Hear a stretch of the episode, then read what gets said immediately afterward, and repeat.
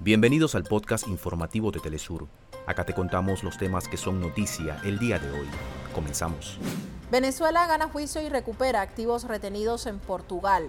El Tribunal de Lisboa ordenó al Novo Bank la devolución de al menos 1.500 millones de dólares al país suramericano.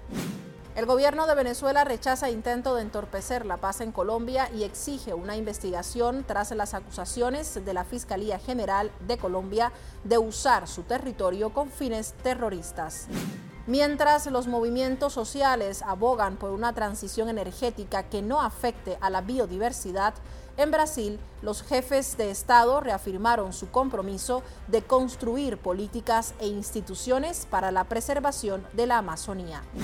Este miércoles, el Comité Olímpico Peruano, COP, y el Instituto Peruano del Deporte informaron que las ciudades de Lima y Ayacucho serán las sedes de los vigésimos Juegos Bolivarianos 2025. El gobierno de Nicaragua declaró el traje típico Huilpil como patrimonio inmaterial, artístico y cultural del país centroamericano. Hasta acá nuestros titulares. Para más información recuerda que puedes ingresar a www.telesurtv.net.